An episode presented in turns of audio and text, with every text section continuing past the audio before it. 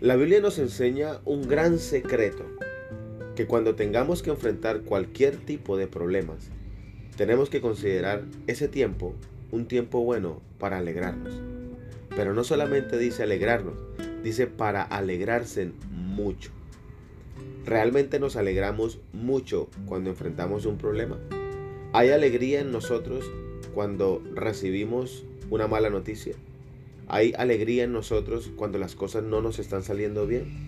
Porque es un secreto bíblico y ese secreto bíblico nos va a ayudar a tener un día diferente, a vivir la vida de una manera diferente.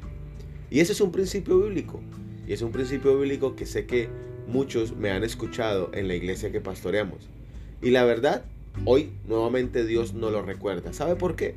Porque Dios sabe que como seres humanos tenemos una facilidad impresionante de olvidarnos de lo fundamental, de lo básico, de lo que necesitamos para vivir. Por eso tenemos que aprender a ser agradecidos, pero sobre todo el apóstol Pablo nos recomienda que siempre estemos alegres en toda situación. Que nos alegremos y que te alegres mucho por ese problema que hoy tienes. Que te alegres mucho por esa dificultad que hoy tienes, por ese día como inició hoy. Tal vez no iniciaste un día de una manera adecuada, pero la recomendación y el secreto espiritual para poder disfrutar la vida y para que estés contento y alegre es que tú te alegres mucho en medio de esa situación que estás pasando hoy en día o de ese problema que vas a pasar. Sabe, disfrutar la vida es un hábito que Dios quiere que desarrollemos todo el tiempo. Y por eso Él nos recomienda buscar la alegría. Por eso nos recomienda hacer la alegría como un estilo de vida, algo cotidiano en nosotros.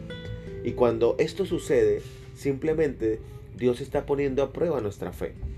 Cuando hay un problema, Dios pone a prueba la fe de nosotros. Y entonces sucede algo. La constancia tiene una oportunidad para empezarse a desarrollar en nosotros.